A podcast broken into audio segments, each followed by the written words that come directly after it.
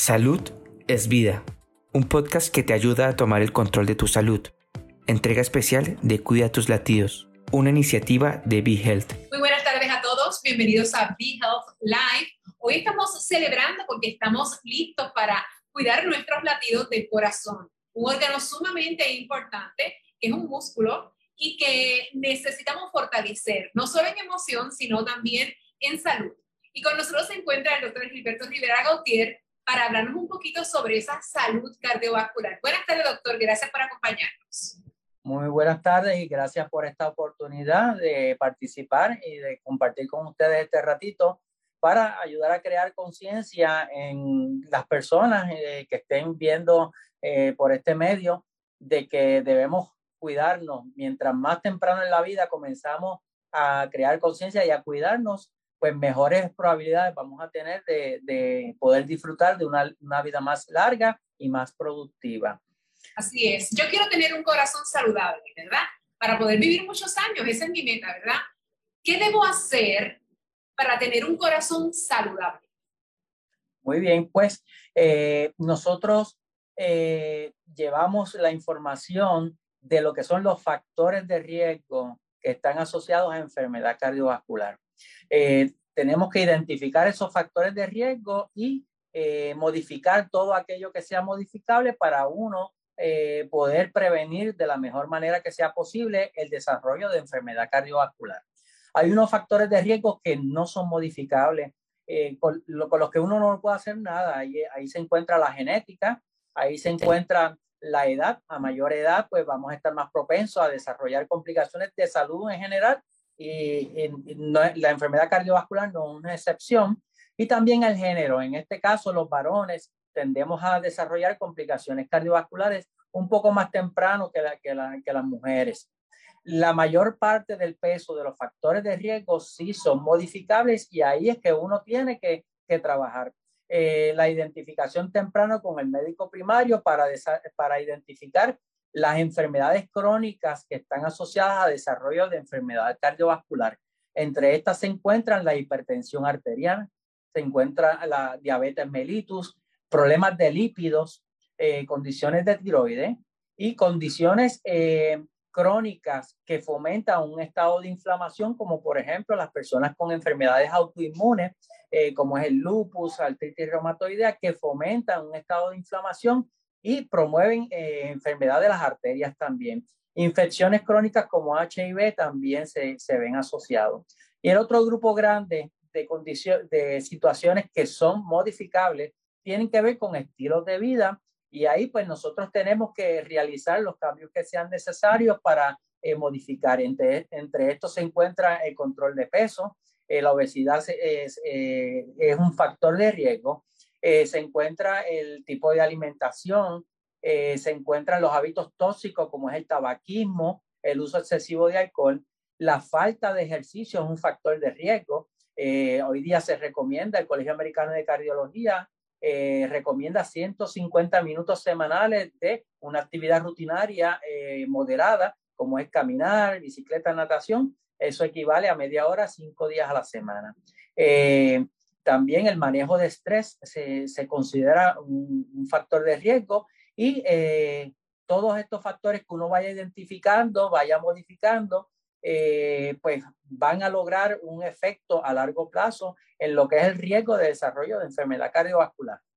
Yo estoy apuntando todo eso porque prácticamente todo eso uno pues trata de hacerlo, ¿verdad? A veces uno se pone un poquito vago y come un poquito más o, o se siente cansado para hacer ejercicio. Pero si de repente uno va a un doctor y el doctor le dice, caramba, tengo que decirte que tienes que hacerte un cateterismo.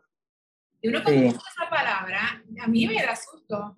Yo, mi padre era médico cateterismo. Entonces, sí. ¿qué es un cateterismo y cómo es el proceso de, de realización de ese tipo de análisis?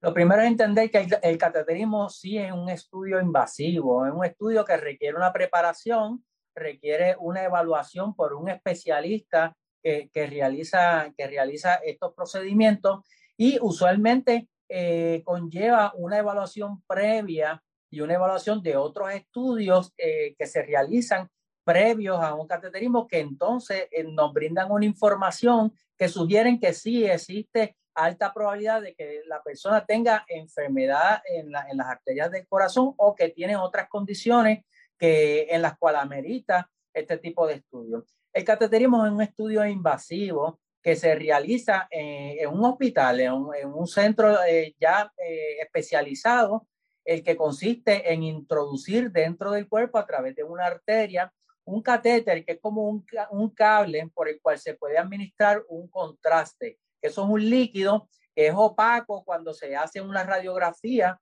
eh, y, y, el, y el, lo que se hace es que ese cable a través de un equipo especializado es llevado a donde se originan las arterias del corazón, que se llaman las coronarias. Una vez están en, ubicados en, en, estas arterias, se inyecta ese contraste mientras se van grabando eh, eh, la imagen de las arterias del corazón. El, el, estudio se, se, se puede también combinar con otro tipo de información que se adquiere, bien importante, que son las medidas de las presiones a través de, dentro de las arterias, medidas de las presiones dentro del corazón, eh, tomamos medidas de del ventrículo izquierdo, que es el principal que bombea, así eh, como también eh, presiones en la, en la aorta.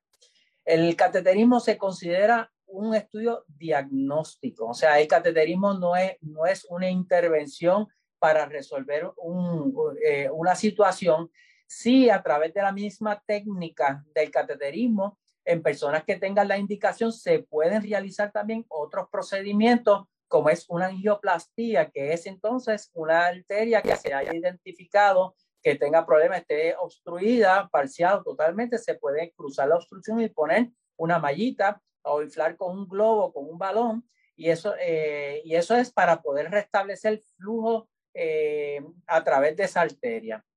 El cateterismo no se le hace a todo el mundo como, como explicamos anteriormente. Usualmente son personas que, que, que ya tienen unos síntomas eh, sugestivos de que hay un problema eh, en, el, en el corazón y los síntomas suelen ser que están presentando dolor de pecho, que están presentando dificultad respiratoria, eh, al, al, esfuerzo, que, que, tienen una disminución en su capacidad de realizar actividad física porque la, la, la, la, capacidad de la respiración o la, o la fuerza no le dan. Y eh, usualmente estas personas, en la gran mayoría, se realizan unas pruebas no invasivas que pueden incluir un ecocardiograma, un estudio de una prueba de esfuerzo o medicina nuclear. Eh, y, y cuando uno une esa información, es sugestivo de que puede haber un problema y entonces uno programa un cateterismo personas en las que uno realiza estudios y uno encuentra que, que, ese paciente tiene problemas valvulares, que esas son las compuertas que están dentro del corazón, eh, que tienen una función de, de ayudarnos a dirigir, a dirigir, el flujo de la sangre. Pues cuando hay problem, eh, problemas serios en algunas de esas válvulas del corazón y uno está programando o eh, eh, haciendo arreglos para un referido, para una posible cirugía de corazón para hacer reemplazo o reparación de una válvula, también se debe hacer un cateterismo cardíaco para entonces completar toda la información que es necesaria previo a la toma de decisión o a la realización de una cirugía o una intervención de válvula. ¿Conlleva anestesia ese proceso de cateterismo? Pues el, el, el, cateterismo por lo, general, por lo general se hace con anestesia local y se puede utilizar también sedación consciente. Eso es eh, lo, lo, que hacemos que el paciente eh, se le puede dar un, un, unos medicamentos sedantes para que esté tranquilo durante el procedimiento y se le da, se, se, se le da anestesia local al área donde se, se vaya a introducir el, el, equipo para accesar la arteria. Por lo general, el cateterismo Sí, adelante. Por lo general, el cateterismo se hace a, a través de dos áreas. Eh, o se, se, puede utilizar el área de la ingle, que es donde une la pierna con el tórax, por ahí pasa la arteria femoral. Y eso es un, el, un área que, que, que, principalmente se utiliza. Y se puede utilizar también el área radial, que es, eso es donde eh, en la parte distal del, del, del antebrazo, en donde une el brazo ya a, llegando a la mano, por ahí pasa una arteria principal que se llama la radial y esa ha cobrado mayor importancia y cada vez se utiliza más como acceso para el cateterismo cardíaco. Doctor Rivera, ¿hay alguna otra implicación por la cual genere temor el hecho de hacer un cateterismo? La realidad es que el, al ser el cateterismo un estudio invasivo, eh, siempre va a generar cierto temor.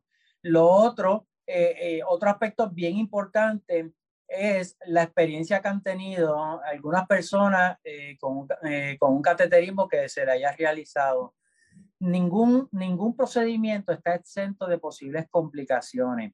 Ahora, si tomamos en cuenta el hecho de que el cateterismo, como estábamos eh, describiendo hace un rato, eh, es utilizado como primera alternativa en personas que están infartando, o sea, que tienen, que están pasando por, un, por una situación de emergencia, que, que es una situación debido a muerte, lo que es un infarto con elevaciones de ST.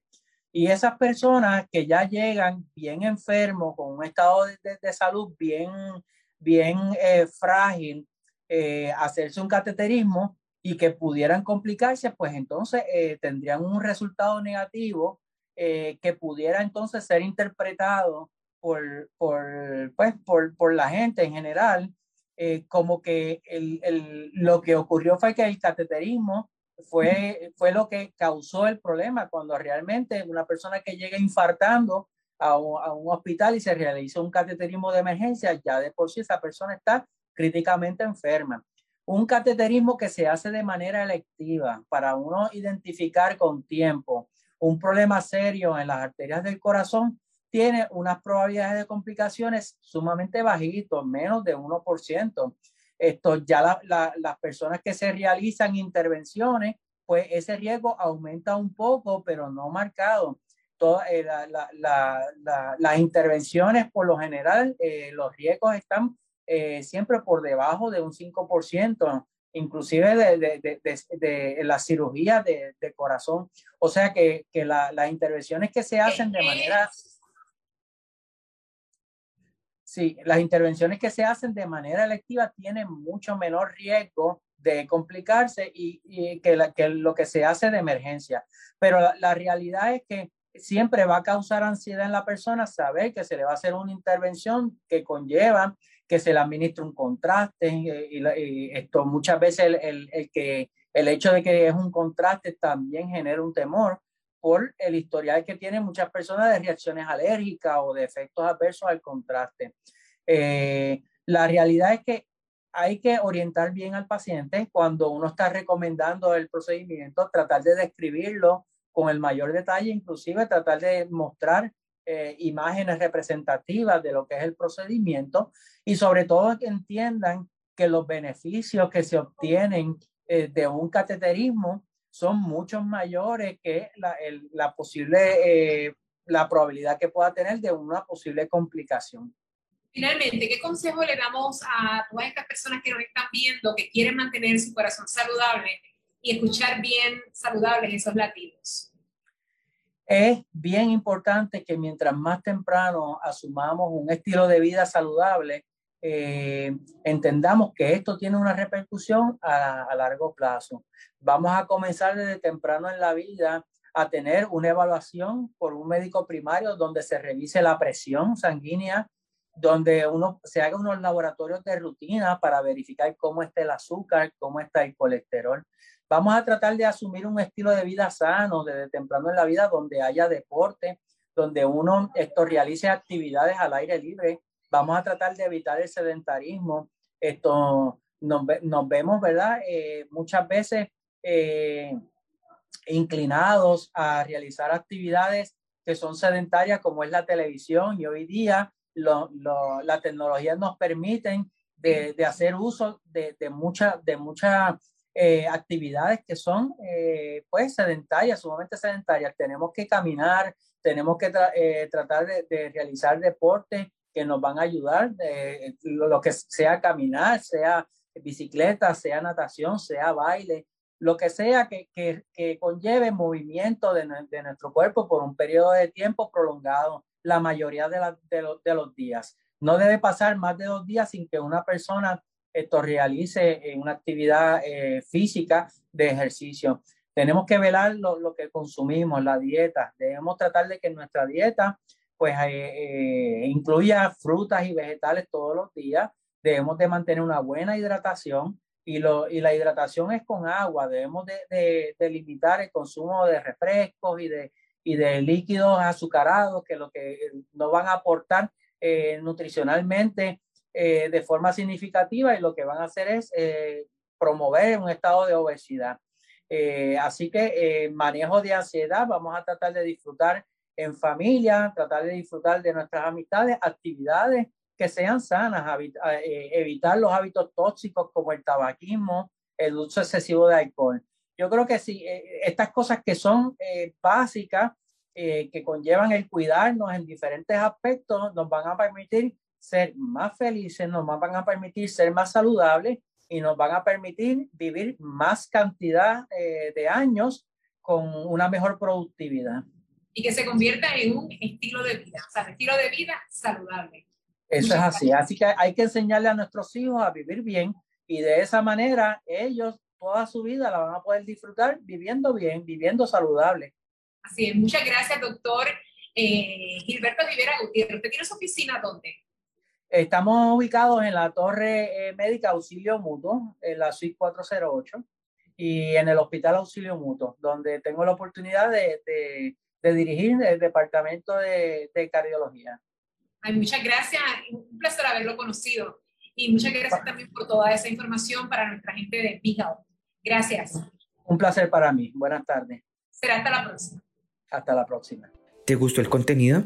Recuerda que puedes seguirnos en tus redes sociales favoritas. Búscanos como BeHealthPR y no te pierdas nuestras actualizaciones.